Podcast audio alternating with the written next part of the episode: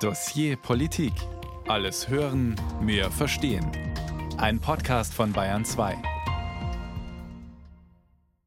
Mit Thies Maasen. Und wir schauen heute auf Saudi-Arabien. Ein Land, das bei uns gerade wieder Schlagzeilen macht. Denn Deutschland wird Saudi-Arabien bald wieder Waffen liefern. Trotz der Verwicklung Riads in den blutigen Krieg im Jemen, trotz der Hinrichtung von Regimegegnern, trotz der katastrophalen Menschenrechtslage. Vor nicht einmal einem halben Jahr haben wir dem größten Land auf der arabischen Halbinsel schon einmal eine ganze Sendung gewidmet, unseren Politik-Podcast Ein Thema Drei Köpfe. Anlass waren erschreckende Berichte von der saudischen Grenze zum Nachbarland Jemen. Die Menschenrechtsorganisation Human Rights Watch veröffentlichte damals ein Video über Massaker an Geflüchteten durch saudische Grenzsoldaten. When Saudi border guards see a group, they fire continuously. When they kill everyone, they go down to collect all those who didn't die. This is what happened to me. I survived, and they came to meet me and showed me the dead. Then they took us to a detention center and beat us all there. Die Aussage eines jungen Mädchens, nachgesprochen von einer Schauspielerin, um die Identität der Zeugin zu schützen. Das Mädchen gehörte zu einer Gruppe von Flüchtlingen aus Äthiopien, die versuchte, von Jemen aus über einen Gebirgspfad nach Saudi-Arabien zu kommen. Sie schildert, wie sie von saudischen Grenzpolizisten beschossen wurden, wie die Überlebenden dann gezwungen wurden, sich die Leichen der Getöteten anzuschauen, wie sie anschließend in ein Camp geführt und dort misshandelt wurden. Rund 700 Geflüchtete sollen saudische Truppen an der Grenze zum Jemen getötet haben. Internationale Reaktionen auf dieses Verbrechen gab es kaum. Politische Konsequenzen gar nicht. Ganz anders als nach dem Mord an dem saudischen Journalisten und Regierungskritiker Jamal Khashoggi vor fünf Jahren. Damals wurde Saudi-Arabien zeitweise zum Paria erklärt. Es gab Sanktionen auch durch die Bundesregierung. Doch inzwischen wird die absolutistische Monarchie, die dank Erdöl unermesslich reich geworden ist, vom Westen wieder hofiert. Und vergangene Woche kam heraus, dass die rot-grün-gelbe Bundesregierung eine 180-Grad-Wende ihrer Politik gegenüber Saudi-Arabien vollzogen hat. Erstmals seit Jahren sollen wieder Waffen geliefert werden, und zwar 150 Luft-Luft-Raketen des Typs Iris-T. Denn Saudi-Arabien hat zuletzt mehrfach Raketen der jemenitischen Houthi-Rebellen abgefangen, Raketen, die auf Israel zielen. Damit trägt Saudi-Arabien maßgeblich auch in diesen Tagen zur Sicherheit Israels bei und trägt dazu bei, die Gefahr eines regionalen Flächenbrandes einzudämmen lobt die grüne Außenministerin Annalena Baerbock. Gerade noch Paria-Staat, nun wieder enger Verbündeter? Wie stehen wir zu Saudi-Arabien? Ist das Land Freund oder Feind? Das fragen wir heute im Dossier Politik. Und bei uns zu Gast ist Guido Steinberg, ein ausgewiesener Kenner Saudi-Arabiens, der schon seine Doktorarbeit über Religion und Staat in der absolutistischen Monarchie geschrieben hat und der heute für die Stiftung Wissenschaft und Politik in Berlin arbeitet von wo er aus uns jetzt zugeschaltet ist. Willkommen beim Dossier Politik, Herr Steinberg. Grüß Gott. Vielen Dank und grüß Gott nach München. Was haben Sie sich denn gedacht, als Sie Annalena Baerbocks Lob der Saudis gehört haben oder auch die Aussagen Ihres Parteikollegen Wirtschaftsminister Robert Habeck, der vergangene Woche ja erstmals Riyadh besucht hat und dabei den Waffendeal auch verteidigt hat? Ja, willkommen in der Realpolitik des 21. Jahrhunderts. Wir haben das in den letzten Jahren sehr, sehr schön oder unschön beobachten können, dass Saudi-Arabien immer wieder als gesellschaftsfähiger Akteur in der internationalen Politik aufgetreten ist. Zuletzt war es Präsident Biden, der seine Positionen revidieren musste. Der hatte ja im Wahlkampf recht großspurig angekündigt, er werde Saudi-Arabien zu dem Paria-Staat machen, der es sei. Und er musste dann auch letztes Jahr nach Saudi-Arabien reisen und dort mit dem Kronprinzen Mohammed bin Salman sprechen. Letzten Endes äh, machen das die Deutschen jetzt nur nach. Sie erkennen damit an, wie wichtig Saudi-Arabien für eine ganze Reihe von Themen ist, zuletzt eben für den äh, israelisch-palästinensischen Konflikt. Das verursacht natürlich Bauchschmerzen, nicht nur äh, in der Politik in Berlin, aber aus meiner Sicht ist es ein ein Schritt, der in der gegenwärtigen Situation notwendig ist. Wie stehen wir zu Saudi-Arabien? Was für eine Rolle spielen die mit dem Iran verbündeten Houthi-Rebellen? Wie kann es sein, dass der saudische Kronprinz einerseits das Land gesellschaftlich und wirtschaftlich modernisiert, gleichzeitig aber die Repression massiv verschärft und Kritiker wie den Journalisten Jamal Khashoggi einfach umbringen lässt. Und warum bekommt unsere ARD-Korrespondentin kein Visum für Saudi-Arabien, während gleichzeitig Touristen in Scharen ins Land gelockt werden? Um diese Fragen geht es heute im Dossier Politik und natürlich um die bereits angesprochene Kehrtwende der Bundesregierung, was Waffenexporte nach Riad angeht. Warum das so bemerkenswert ist, das erklärt uns jetzt Marie Müller. Wir erteilen keine Exportgenehmigungen für Rüstungsgüter an Staaten, solange diese nachweislich unmittelbar am Jemenkrieg beteiligt sind. So heißt es im Koalitionsvertrag der Ampelregierung aus dem Jahr 2021. Im Jemen kämpft Saudi-Arabien gemeinsam mit einer Militärallianz gegen die vom Iran unterstützten Husi-Rebellen. Bombardiert wurden dabei auch zivile Einrichtungen. Seit Kriegsbeginn im Jahr 2015 starben rund 380.000 Menschen. Über 22 Millionen sind auf humanitäre Hilfe angewiesen, heißt es seitens der Vereinten Nationen. Damit gilt der Jemenkrieg als eine der größten humanitären Katastrophen der Gegenwart. Laut Beobachtern handelt es sich bei dem Konflikt um einen Stellvertreterkrieg, in dem es Saudi-Arabien darum geht, den Einfluss des Iran in der Region zurückzudrängen. Noch im letzten Jahr hatte Bundeskanzler Olaf Scholz am Rande des NATO-Gipfels in Vilnius bekräftigt, dass in absehbarer Zeit keine Entscheidung über die Lieferung von Eurofighter-Kampfjets an Saudi-Arabien anstünde. Großbritannien, wo die Jets gefertigt werden, drängt schon länger auf den erneuten Export von Maschinen dieser Art. Saudi-Arabien nutzt bereits Eurofighter und hat offenbar Interesse an weiteren Maschinen. Da Deutschland an deren Entwicklung und Bau beteiligt ist, darf es bei Exporten mitentscheiden. Seit 2018 allerdings hatte die Bundesregierung keine Waffenlieferung mehr an Riad genehmigt. Die strikte Haltung gründete sich auch auf dem Verschwinden des saudi-arabischen Regimekritikers und Journalisten Jamal Khashoggi, der 2018 das saudi-arabische Konsulat in Istanbul aufsuchte, aber nicht mehr lebend verließ. Den Mord soll der Kronprinz Saudi-Arabiens Mohammed bin Salman in Auftrag gegeben haben. Khashoggis Leiche wurde bis heute nicht gefunden. Seit dem 7. Oktober 2023 und dem Krieg zwischen Israel und der Hamas ist die Lage nun aus Sicht der Bundesregierung eine andere. Sie argumentiert, Saudi-Arabien stabilisiere die Region und wehre Raketenangriffe der Houthi-Rebellen aus dem Jemen ab. Schon Ende letzten Jahres wurde deshalb die Lieferung von 150 Iris-T-Lenkflugkörpern genehmigt. Bekannt wurde das erst jetzt durch einen Medienbericht. Es handelt sich um Waffen für die bestehende Eurofighter-Flotte der Saudis. Bei ihrem Besuch in Israel letzte Woche sagte Außenministerin Baerbock nun zu, sich dem britischen Wunsch nach Bau und Lieferung weiterer Eurofighter-Jets an Saudi-Arabien nicht weiter entgegenzustellen.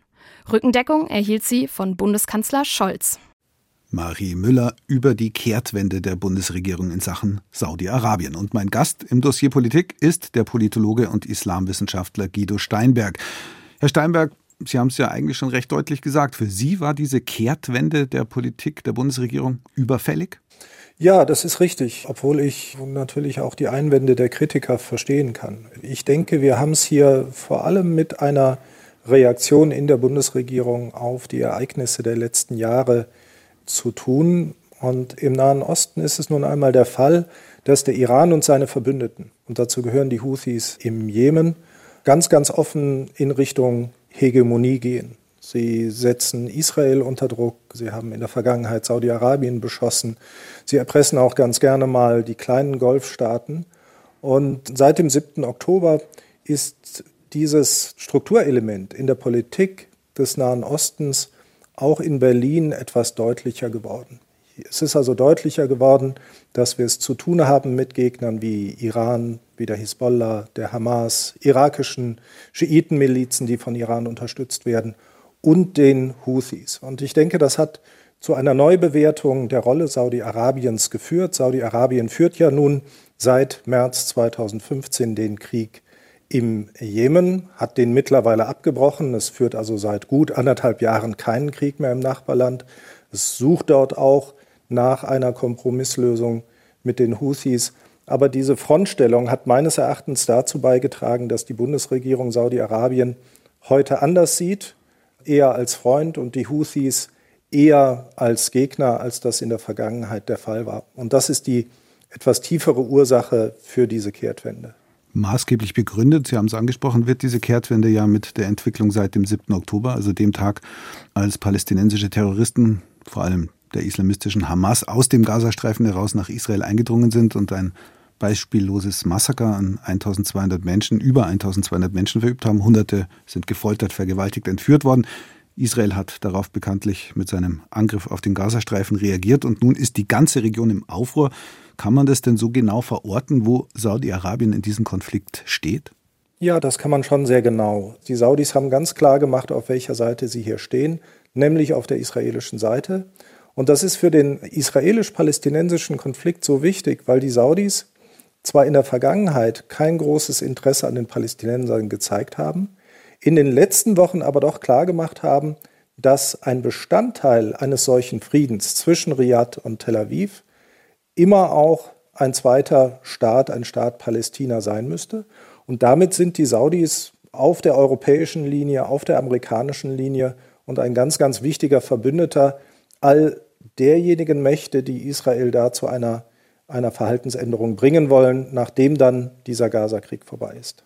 Der Überfall der Hamas, der fiel in eine Zeit der Annäherung zwischen Israel und Saudi-Arabien. In den Jahren davor, also seit 2020, hat Israel ja mehrere Friedensverträge geschlossen mit Bahrain, mit Marokko, Sudan, auch mit den Vereinigten Arabischen Emiraten, zum Teil mit diesen Ländern dann auch diplomatische Beziehungen aufgenommen.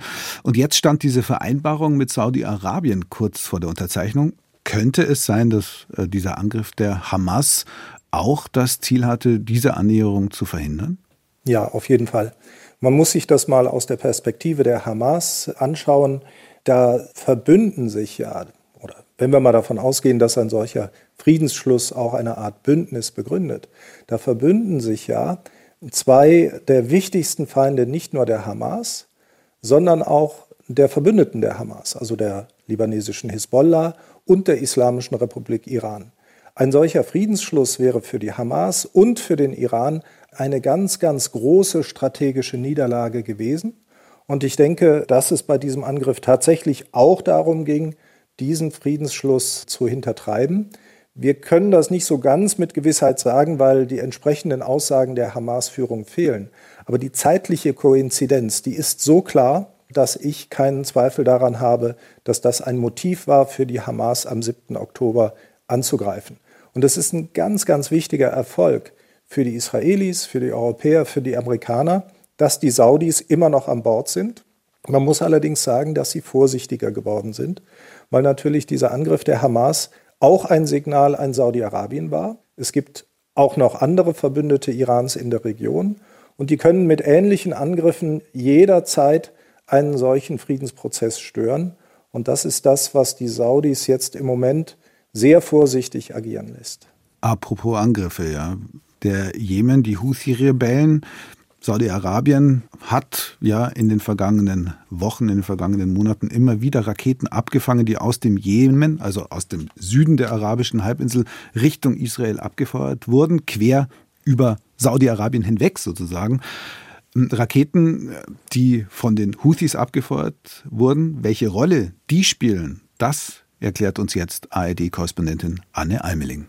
Die Houthi im Jemen galten lange als eine bewaffnete Gruppe, die lediglich ihre eigenen Interessen verfolgt, mehr Einfluss innerhalb des Jemen vor allem. Die Aufständischen aus der bergigen Region im Norden des Landes überrannten vor knapp zehn Jahren die Hauptstadt Sanaa und brachten große Teile des Jemen unter ihre Kontrolle. Das rief eine internationale Militärkoalition auf den Plan, angeführt von Saudi-Arabien. Das benachbarte Königreich wollte die vertriebene jemenitische Regierung wieder an die Macht bringen. Militärische Einheiten begannen 2015, die Houthi im Jemen aus der Luft zu bekämpfen. Wenige Monate sollte der Krieg dauern, so kündigte es der saudische Kronprinz Mohammed bin Salman an. Der hatte aber seine Rechnung ohne die Houthi gemacht. Die Aufständischen kämpfen wie eine Guerillatruppe und kennen sich in den unwegsamen Gebieten des Jemen gut aus. Außerdem werden sie mit Waffen und Geld aus Iran versorgt, sagt die jemenitische Forscherin Afrah Nasser vom Arab Center in Washington, auch wenn nicht klar sei, in welchem Maße. Mit Blick auf das, was gerade passiert, haben wir keine ausreichenden Informationen, wissen also nicht, wie stark Iran die Houthi unterstützt, ob Iraner auch selbst im Roten Meer präsent sind und den Houthi dort helfen. Innerhalb des Jemen erhalten die Houthi schon lange Unterstützung aus Iran während Saudi-Arabien ihre Gegner unterstützt. Deshalb wird der Konflikt im Jemen oft als Stellvertreterkrieg bezeichnet. Die beiden Regionalmächte, die sich unter Vermittlung Chinas etwas angenähert haben, unterscheiden sich darin, dass die saudische Armee mit modernsten Waffen und im Verbund mit anderen Staaten gegen ihre Gegner kämpft. Iran dagegen lässt bewaffnete Gruppen in anderen Ländern für seine Interessen kämpfen. Dafür rüstet die Islamische Republik Milizen aus. Im Irak, in Syrien, im Libanon und immer stärker auch die Houthi im Jemen. Das wiederum bewegt die Houthi dazu, nicht nur für die eigenen Ziele zu kämpfen, sondern auch im Interesse Irans zu agieren, sagt der ägyptische Politikwissenschaftler Mohammed Es al-Arab, der am Ahram-Zentrum für strategische Studien in Kairo forscht. Mit den Angriffen auf die Handelsschiffe im Roten Meer verfolgen die Houthi vor allem ein Ziel. Sie versuchen, Druck auf Israel auszuüben, um den Gazakrieg zu beenden. Denn die Houthi gehören zur sogenannten Achse des Widerstands, die für ihren Kampf gegen Israel von Iran unterstützt wird. Auch die Hamas zählt zur sogenannten Achse des Widerstands und wird von Iran ausgerüstet. Mit den Angriffen auf Handelsschiffe im Roten Meer signalisieren die Aufständischen im Jemen der Hamas im Gazastreifen, dass sie nicht allein gegen Israel kämpft. Iran dagegen hält sich zurück. Den Mächtigen dort dürfte klar sein, dass sie einen Krieg gegen den erklärten Erzfeind Israel nicht gewinnen könnten, weil sie dann auch gegen die USA kämpfen müssten. Vor allem aber sehen sie, die Angriffe der Houthi richten gewaltigen Schaden an, auch ohne dass Iran sich direkt einmischt. ARD-Korrespondentin Anne Almeling über die Houthis im Jemen, die vom Iran unterstützt werden. Frage an meinen heutigen Studiogast Guido Steinberg von der Stiftung Wissenschaft und Politik. Was würden Sie sagen, wie sehr handeln denn die Houthis auf eigene Rechnung und wie sehr im Auftrag des Iran? Ja, das ist schon seit Jahren die ganz große Frage in der Forschung. Und mein Eindruck ist, dass sich die Abhängigkeit der Houthis von Iran in den letzten Jahren deutlich verstärkt hat. Und gerade diese Angriffe im Roten Meer sind doch ein deutliches Indiz dafür, dass die Houthis hier entgegen ihrem eigenen Interesse handeln. Die Houthis sollten ja eigentlich daran interessiert sein, ihre Herrschaft im Norden des Jemen zu konsolidieren und diese Herrschaft vielleicht sogar auf den Südjemen auszuweiten. Diese Angriffe im Roten Meer, die provozieren aber Gegenreaktionen der Amerikaner, der Briten und diese Angriffe führen dazu, dass die Houthis schwächer werden. Ich denke also, dass es da deutliche Indizien dafür gibt, dass die Houthis zumindest im Verein mit Iran handeln. Interessanterweise schießt ja Saudi-Arabien einerseits die Raketen der Houthis ab, die auf Israel zielen. Auf der anderen Seite beteiligt sich das Land aber ausdrücklich nicht an den Operationen der USA und Großbritanniens jetzt zum Schutz der Handelsrouten im Roten Meer, an der Bombardierung von Stellungen im Jemen. Wie passt das zusammen? Nun, Saudi-Arabien steht natürlich gedanklich auf der Seite der Koalition der Amerikaner, aber die Saudis haben ein großes Problem. Sie haben den Krieg im Jemen verloren und das schon vor Jahren. Seit 2017 haben sie akzeptieren müssen, dass die Houthis saudi-arabisches Territorium und dabei auch die Hauptstadt Riyadh und die Hafenstadt Jeddah mit Raketen beschossen haben, mit Drohnen, mit Marschflugkörpern. Sie haben auch Teile der saudi-arabischen Ölinfrastruktur zerstört. Daraufhin hat Saudi-Arabien regelrecht um Frieden gebettelt, hat die Kampfhandlungen im Jemen schon vor längerer Zeit eingestellt und hat direkte Gespräche mit den Houthis über eine Beendigung des Konflikts geführt. Und nun kommt dieser Konflikt um Gaza hinzu, die Angriffe der Houthis. Saudi-Arabien möchte auf keinen Fall diesen sehr, sehr prekären Frieden mit den Houthis gefährden. Und deswegen ist Saudi-Arabien auch bei dieser Koalition im Roten Meer nicht dabei. Wenn allerdings Raketen über saudi-arabisches Territorium fliegen, dann werden die natürlich abgeschossen. Jetzt schaut so aus, als wäre aber die Bundesregierung dabei bei dieser Aktion. Offenbar in wenigen Tagen soll die Bundeswehrfregatte Hessen in See stechen, ins Rote Meer reisen, um dort dann Angriffe der Houthi-Milizen auf Handelsschiffe abzuwehren. Was halten Sie denn von diesem Einsatz? Nun, die Bundesrepublik hat mit den Angriffen äh, im Roten Meer ein ganz, ganz großes Problem. Wir haben so einen kleinen Hinweis äh, darauf schon bekommen, äh, vor allem hier in Berlin. Tesla hat ja in Grünheide seine Produktion jetzt erst einmal für eine Weile zurückfahren müssen. Ganz einfach deshalb, weil aufgrund der Angriffe im Roten Meer die Lieferketten gestört sind.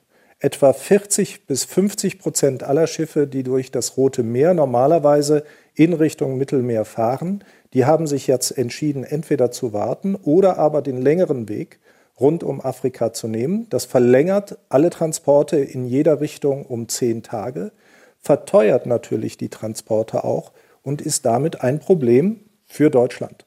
Man hat gesehen, wie dramatisch so etwas werden kann, als vor, ich glaube, es war vor zwei Jahren, ein großes Containerschiff im Suezkanal die gesamte Schifffahrt dort gestoppt hat.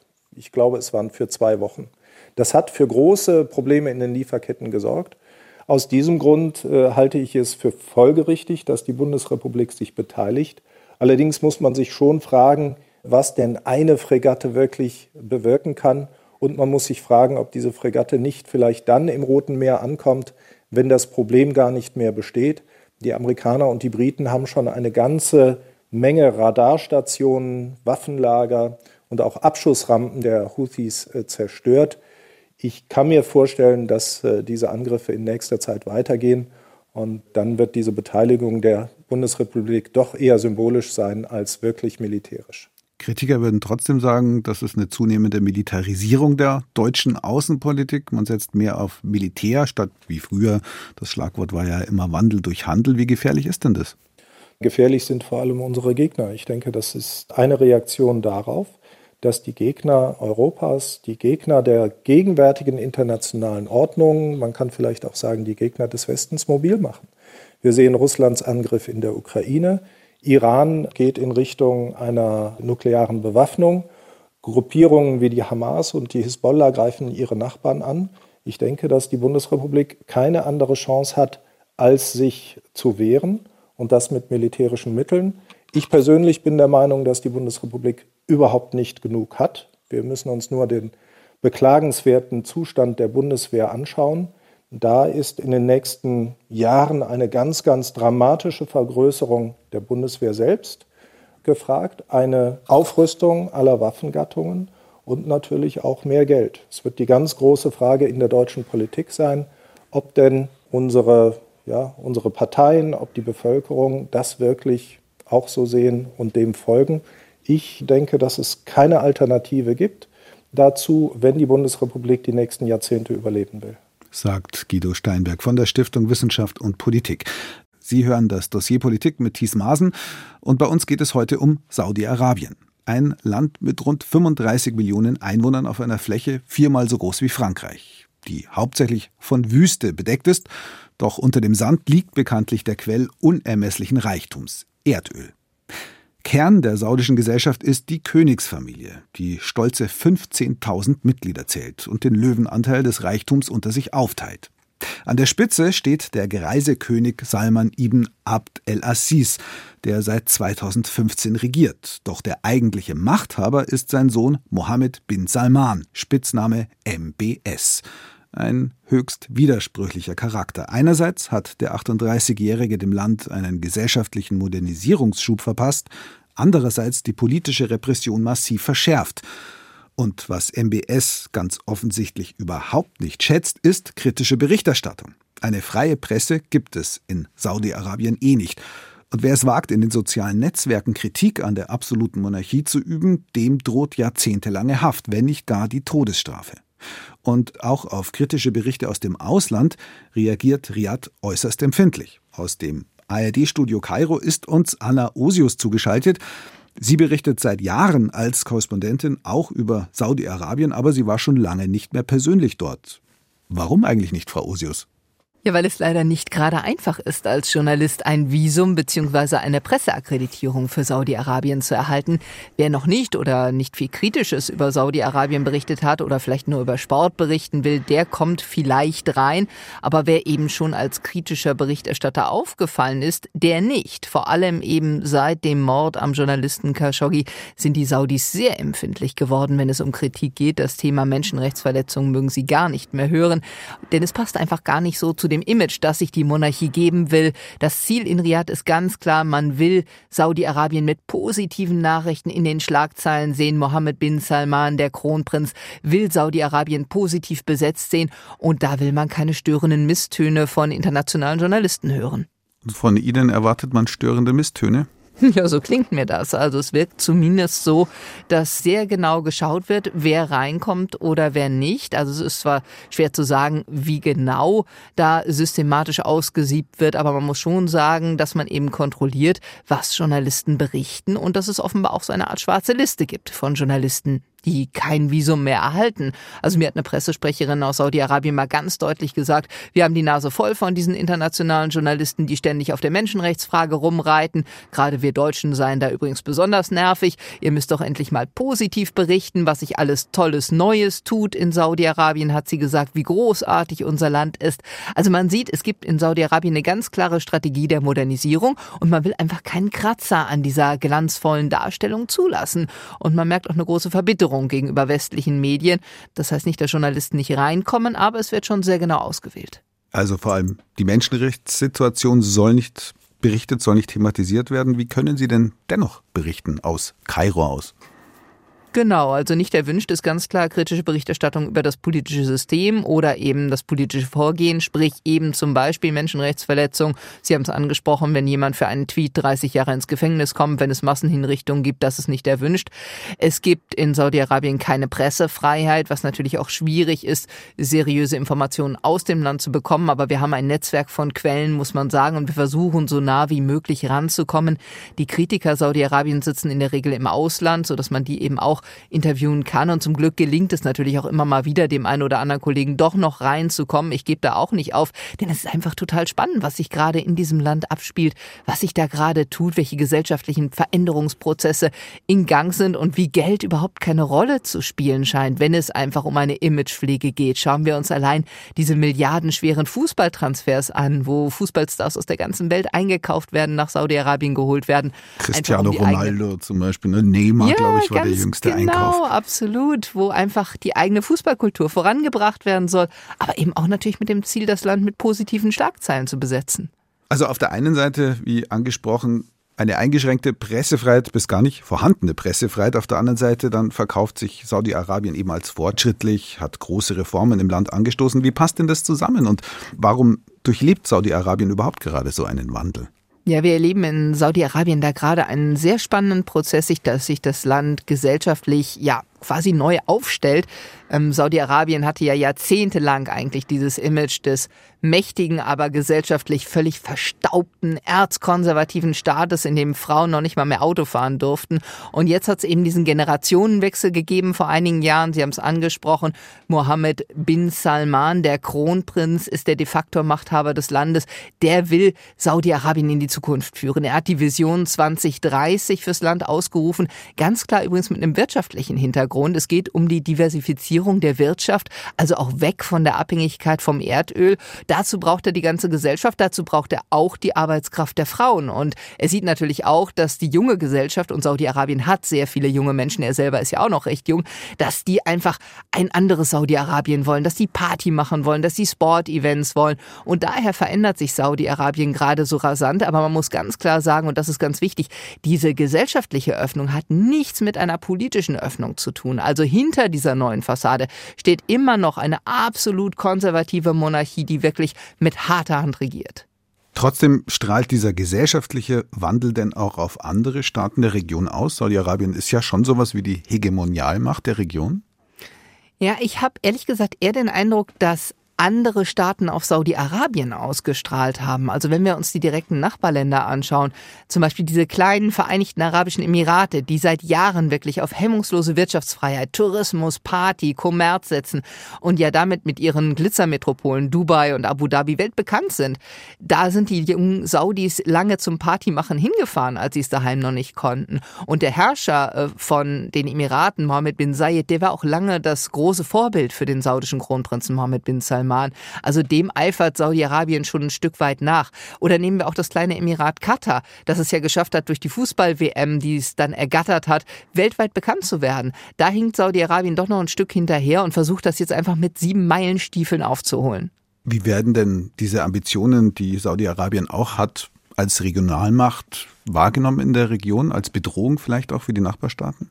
Nee, also Saudi-Arabien gilt hier schon ganz klar als die große Macht, die große Hegemonialmacht. Riyadh hat einfach das Sagen in der Region. Traditionell in Konkurrenz zum langjährigen Kontrahenten Iran. Deswegen war es auch so bedeutend, dass die beiden Länder im vergangenen Jahr ja wieder diplomatische Beziehungen aufgenommen haben und sich da ein Stück weit angenähert haben. Die Macht Saudi-Arabiens liegt einerseits ganz klar an der Finanzkraft. Also die Saudis sind einfach nach wie vor unfassbar reich und sie können natürlich auch armen Ländern wie Ägypten schon mal leicht unter die Arme greifen und erwarten dafür natürlich auch entsprechende Gefälligkeiten und Unterstützung. Und andererseits sind natürlich die Saudis aber nach wie vor auch die Hüter der heiligen islamischen Städten Mekka und Medina. Und daher tut Saudi-Arabien auch alles dafür, dass das islamisch-konservative Ansehen in der islamischen Welt bei aller Öffnung weiter bewahrt wird. Also dass Saudi-Arabien auch eine moralische Macht in der Region bleibt. Riyadh ist der große Player, das sieht man hier ganz klar. Und die Veränderungen im Land werden in der Region ja mit einer Mischung aus Faszination, Staunen und auch ein Stückchen Bewunderung wahrgenommen sagt Anna Osius, unsere ARD-Korrespondentin in Kairo. Haben Sie denn, letzte Frage, noch die Hoffnung, dass Sie demnächst doch mal wieder nach Saudi-Arabien kommen? Die Hoffnung gebe ich nicht auf und der nächste Visumsantrag wird direkt eingereicht. Aus Berlin ist uns Guido Steinberg zugeschaltet, Islamwissenschaftler und Politologe und ein ausgewiesener Kenner Saudi-Arabiens. Herr Steinberg, im Gegensatz zu meiner Kollegin Anna Usius durften Sie in den vergangenen Jahren ja durchaus nach Riyadh reisen, aber es gab auch lange Jahre, in denen Sie nicht in das Land gereist sind. Warum? Ja, das war vor allem infolge des Mords an äh, Jamal Khashoggi. Ich habe das damals sehr, sehr früh, sehr offen kommentiert. Ich war von vornherein der Überzeugung, dass das ohne eine Zustimmung des Kronprinzen nicht möglich gewesen wäre, äh, den lieben Jamal da in, in Istanbul zu ermorden. Und habe das auch international, unter anderem in arabischen Medien gesagt. Und habe mich danach ganz schlicht nicht mehr getraut, nach Saudi-Arabien einzureisen. Ich habe dann gewartet, bis eine erste größere Delegation fährt, ich also geschützt war auch durch die Beteiligung der deutschen Botschaft. Und seitdem war ich jetzt dreimal wieder da. Es gibt überhaupt keine Probleme. Und es gibt auch die Möglichkeit äh, für mich mit allen Gesprächspartnern, die ich auch früher, früher schon hatte, weiterhin zu reden, bis auf die ein oder zwei, die vielleicht im Gefängnis sind. Anna Osius hat uns ja gerade schon so ein paar Eindrücke über die Dynamik der Entwicklung in Saudi-Arabien gegeben. Sie kennen das Land jetzt seit den 1990er Jahren. Damals haben Sie Ihre Dissertation über Religion und Staat in Saudi-Arabien geschrieben. Wie sehr hat sich denn das Land seitdem verändert? Man erkennt Saudi-Arabien kaum wieder. Ich weiß noch, als ich das erste Mal als Student da war, da habe ich äh, in den ganzen zwei Monaten, glaube ich, war das, nicht mit Frauen reden können. Ganz schlicht, weil das in der Öffentlichkeit nicht vorgesehen war. Und auch die Frauen meiner Freunde, äh, die habe ich natürlich nicht getroffen und nicht gesprochen. Und das hat sich vollkommen verändert. Äh, wenn man heute nach Riyadh fährt, dann sieht man äh, natürlich zunächst einmal die Frauen am Steuer. Man sieht aber auch Frauen in allen möglichen Berufen, wo sie früher nicht da waren. Sie bedienen als Kellnerinnen in Restaurants, sie arbeiten in Hotels und was mich wirklich beeindruckt hat, war, äh, dass man jetzt auch in den großen Hotels schreiende Mädchenhorden beobachten kann. Das ist mir im Februar passiert. Da habe ich mich mit einigen Jugendspielern von des Clubs An-Nasser unterhalten. Das ist der Club von Cristiano Ronaldo. Und plötzlich kamen da die weiblichen Jugendspieler. Ich hatte vollkommen übersehen, dass es da mittlerweile in Saudi-Arabien seit einigen Jahren einen großen Trend hin zum Frauenfußball gibt. Und da hat Saudi-Arabien eben ganz schnell mal alle Nachbarstaaten äh, überholt, wo Frauenfußball immer noch ein großes Problem ist. Also man erkennt wirklich das Land fast nicht wieder mit unseren westlichen Augen betrachtet, passt das irgendwie ja alles nicht zusammen. Also diese gesellschaftliche Öffnung und Modernisierung auf der einen Seite und auf der anderen Seite dann die eklatanten Menschenrechtsverletzungen, nicht nur gegen Dissidenten und Regimekritiker, sondern auch gegen Homosexuelle, dass weiterhin mittelalterlich anmutende Bestrafungen vorgenommen werden, Amputationen von Gliedmaßen, Peitschniebe, Steinigungen. Können Sie mir das erklären, wie das zusammenpasst? Ja, tatsächlich habe ich bei vielen dieser Strafen nicht mehr den Überblick, inwieweit sie wirklich durchgeführt werden. Was es natürlich gibt, sind die Hinrichtungen. Die Hinrichtungen sind allerdings nicht mehr öffentlich wie in der Vergangenheit, sodass wir auch nicht mehr wissen, ob sie wie früher ganz einfach durch das Schwert stattfinden. Man muss allerdings, glaube ich, sagen, dass diese Vorgehensweise durchaus folgerichtig sein kann. Meine saudi-arabischen Gesprächspartner argumentieren immer wieder, dass in einem so revolutionären Reformprozess im sozialen, im kulturellen die Kontrolle nicht verloren gehen darf und dass deswegen es vielleicht folgerichtig ist, dass der Kronprinz auch die Repression verschärft hat. Mein Eindruck ist allerdings tatsächlich, dass es sich da nicht um einen Widerspruch handelt, sondern wir haben ein umfassendes Reformpaket, zu dem gleichzeitig der Versuch gehört, durch verschärfte Repression die Kontrolle nicht zu verlieren. Und wenn wir uns mal große Reformer der Vergangenheit anschauen, dann werden wir feststellen, dass die in vielen Fällen ebenso brutale Despoten waren, wie das MBS heute ist. Schauen Sie sich nur Atatürk in der Türkei an. Der hat seine Reformen, die wir ja auch sehr häufig als positiv empfinden hier im Westen, mit teils brutaler Gewalt durchgesetzt. Und so ähnlich ist das auch in Saudi-Arabien. Die Saudis nehmen dieses Gesamtpaket Repression, Befreiung der Frau, soziale Reformen, kulturelle Reformen, Wirtschaftsreformen als ein Paket wahr. Und interessanterweise die allermeisten Stimmen, die ich dazu gehört habe, die sind eher positiv sagt Guido Steinberg, unser Gast heute im Dossier Politik. Saudi-Arabien, ein Land, in dem im vergangenen Jahr mindestens 70 Menschen hingerichtet worden sein sollen. Zahlreiche Menschen sind zu horrenden Strafen verurteilt worden, wegen eines kritischen Tweets zum Beispiel oder eines Kommentars in den sozialen Netzwerken. Bei uns und auch in den meisten anderen westlichen Staaten wird davon allerdings kaum Notiz genommen.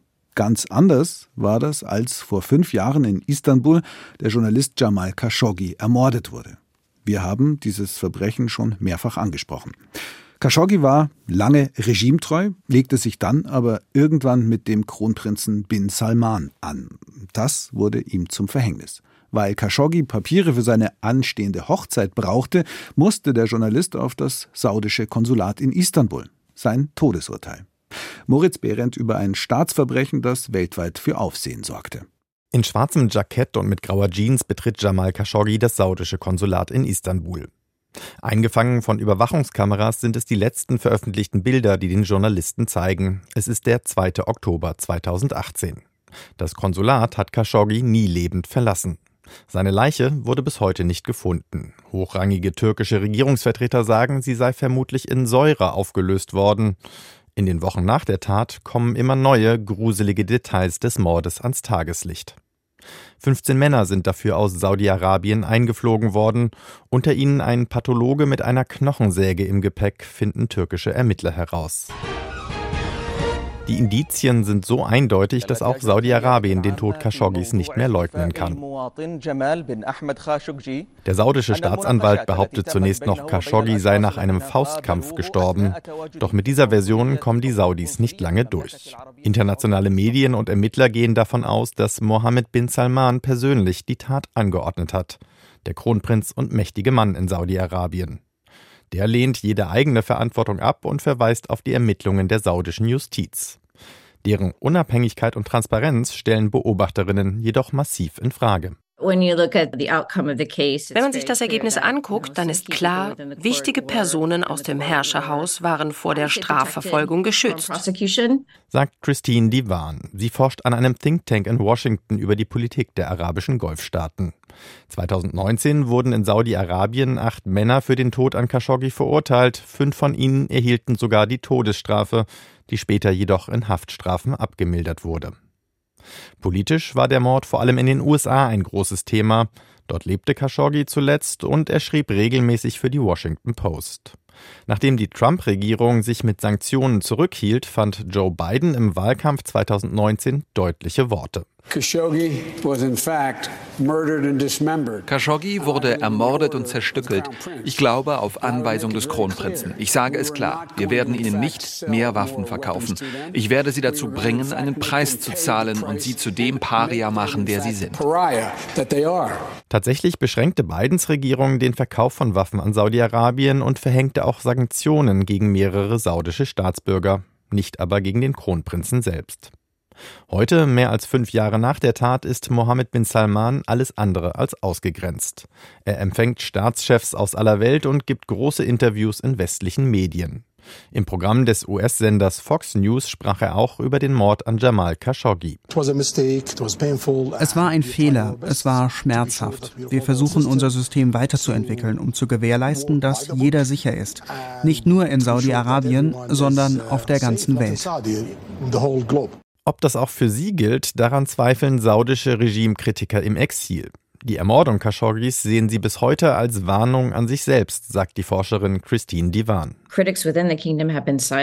Kritiker im Land wurden zum Schweigen gebracht. Es gibt überhaupt keinen Raum dafür, den Kronprinzen oder Projekte seiner Regierung zu kritisieren. Im Ausland haben sich einige saudische Oppositionelle organisiert. Aber ich bin überzeugt davon, dass sie spüren, ihre Forderungen nach mehr Freiheiten, vor allem nach Meinungsfreiheit, werden international nicht mehr allzu stark unterstützt. Seit dem Angriff der Hamas auf Israel und dem Beginn des Kriegs im Gazastreifen hat sich diese Tendenz noch verstärkt. Wenn Politiker wie zuletzt Bundeswirtschaftsminister Robert Habeck nach Saudi-Arabien reisen, dann verweisen sie noch pflichtschuldig auf die schwierige Menschenrechtslage im Land. Im Mittelpunkt steht aber eine andere Botschaft. Saudi-Arabien sei ein Stabilitätsanker in der Region, ein unumgänglicher und auch zuverlässiger Partner des Westens. Ein Beitrag von Moritz Behrendt. Mein heutiger Studiogast ist Guido Steinberg von der Stiftung Wissenschaft und Politik. Herr Steinberg, Sie haben vorhin schon erzählt, dass Sie nach dem Khashoggi-Mord eine Zeit lang lieber nicht nach Saudi-Arabien gereist sind. Also Sie trauen dem Regime auch allerhand zu, oder? Ja, natürlich. Das muss man auch. Das Regime hat eine große Härte in der Verfolgung von Dissidenten gezeigt. Allerdings, das muss man sagen, weniger in der Verfolgung von ausländischen Forschern oder auch von Journalisten. Allerdings musste man das ja erst einmal feststellen. Ich denke, dass es auch eine, eine gewisse Änderung in der Politik des Königreichs gegeben hat, so um das Jahr 2019. In den ersten Jahren der Herrschaft des Kronprinzen ab 2015 oder ab 2017, da hat es eine ganze Menge politische Schritte gegeben, die sehr, sehr kompromisslos waren, vielleicht auch überhastet.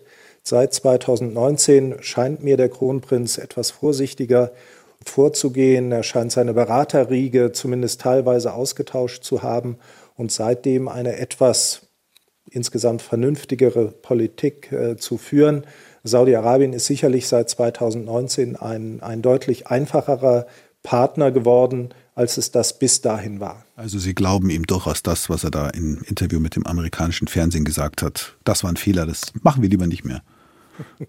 Naja, er hat ja nicht zugegeben, dass er selbst den Befehl dazu gegeben hat. Äh, ich äh, nehme aber an, dass ein solcher Fehler ihm nicht mehr passiert. Ich würde allerdings nicht darauf vertrauen, dass saudi-arabische Dissidenten jetzt und in Zukunft im Ausland sicher sind. Wir können nur sicher sein, dass die saudi-arabische Regierung dann klüger vorgehen wird. Das muss allerdings nichts Gutes für die Dissidenten selbst bedeuten. Worüber wir noch gar nicht geredet haben, obwohl das ja eines ihrer Spezialgebiete ist, ist die Verbindung zum internationalen Terrorismus. Also Osama bin Laden, der berüchtigte Drahtzieher hinter den Flugzeugattentaten auf das World Trade Center und das US-Verteidigungsministerium, war Saudi. Sein Vater war sogar Minister. Die allermeisten der Attentäter vom 11. September 2001 waren Saudis. Hunderte, wenn nicht Tausende Saudis mischten mit in Terrororganisationen wie Al-Qaida. Wie schaut es denn aktuell aus mit den Verwicklungen Saudi-Arabiens in den islamistischen Terrorismus? Ja, ja, es waren Tausende, nicht nur bei Al-Qaida, äh, sondern auch beim IS. Und das hatte damit zu tun, dass die Ideologie dieser Organisationen in ganz wichtigen Grundzügen doch sehr der Ideologie geglichen hat, äh, die in Saudi-Arabien fast eine Art Staatsreligion war. Wir sprechen da in der Islamwissenschaft von der Wahhabiyya oder dem Wahhabismus. Und diese Einflüsse, diese religiösen Einflüsse in der saudi-arabischen Gesellschaft sind deutlich zurückgegangen. Der Einfluss der führenden wahhabitischen Gelehrten, der wurde durch den Kronprinz in den letzten Jahren extrem beschnitten. Was wir allerdings nicht mehr wissen, ist, wie groß denn dieser konservative, islamistische Bevölkerungsteil bis heute ist. Wir wissen zwar, was er denkt, wir wissen allerdings nicht mehr, ob es vielleicht immer noch Gruppierungen gibt, junge Leute, die genauso wie die, die damals nach Pakistan oder nach Syrien gegangen sind, bereit sind, für ihre Überzeugungen, ihre islamistischen Überzeugungen zu sterben. Und das ist schon sehr erstaunlich, weil die Zahl der Terroristen aus Saudi-Arabien immer so groß war. Nun muss man im Moment sagen, dass es ja so die ganz große, attraktive, dschihadistische Terrororganisation weltweit nicht gibt. Al-Qaida ist praktisch bedeutungslos. Der IS im Irak und Syrien ist geschlagen. Es gibt nur noch den IS in Afghanistan und einige Gruppierungen in Westafrika, die stark sind. Da scheint es allerdings keine saudi-arabischen Staatsbürger hinzuziehen. Es könnte also durchaus sein, dass diese Epoche des saudi-arabisch dominierten internationalen Terrorismus, die wir jetzt seit 1997, 98 erlebt haben, vielleicht vollkommen zu Ende ist. Trotzdem müssen wir vor diesem Hintergrund ja nochmal auf die Ausgangsfrage unserer Sendung zurückkommen. Saudi-Arabien, Verbündeter oder Gegner, Freund oder Feind? Wie sehr können, wie sehr dürfen wir uns denn überhaupt gemein machen mit so einer absolutistischen Monarchie? Ich glaube, dass wir zunächst einmal über uns nachdenken müssen. Und ich glaube, dass wir erstens verstehen müssen, dass es überhaupt keine Möglichkeit gibt für Deutschland, für Europa, auf die innenpolitischen Verhältnisse in einem Land wie Saudi-Arabien einzuwirken. Wenn es überhaupt eine Möglichkeit gibt, dann sind das gute Beziehungen, gute Gesprächskanäle. Und ich bin auch tatsächlich davon überzeugt, dass der Wirtschaftsminister Habeck bei seiner Reise vor kurzem im Hinterzimmer durchaus einige konkrete Fälle von Inhaftierten angesprochen hat. Ich glaube, das ist der richtige Weg. Der zweite Punkt, über den wir uns im Klaren sein müssen, ist, wie sehr wir eigentlich in der Defensive sind, wie sehr wir bedroht sind. Die Feinde Europas, die führen Krieg äh, in der Ukraine. Die Feinde Europas, die äh, haben auch ein Atomprogramm im Iran, die bekämpfen unsere Verbündeten und Freunde in Israel. Und ich glaube ganz einfach, dass wir uns nicht mehr den Luxus erlauben können, unsere Verbündeten auszusuchen. Wenn Saudi-Arabien, wenn ein so wichtiges Land wie Saudi-Arabien bereit ist, eng mit den USA, mit Europa, mit Deutschland zusammenzuarbeiten, dann sollten wir diese Zusammenarbeit suchen, ganz unabhängig davon, wie sich die innenpolitische Situation entwickelt.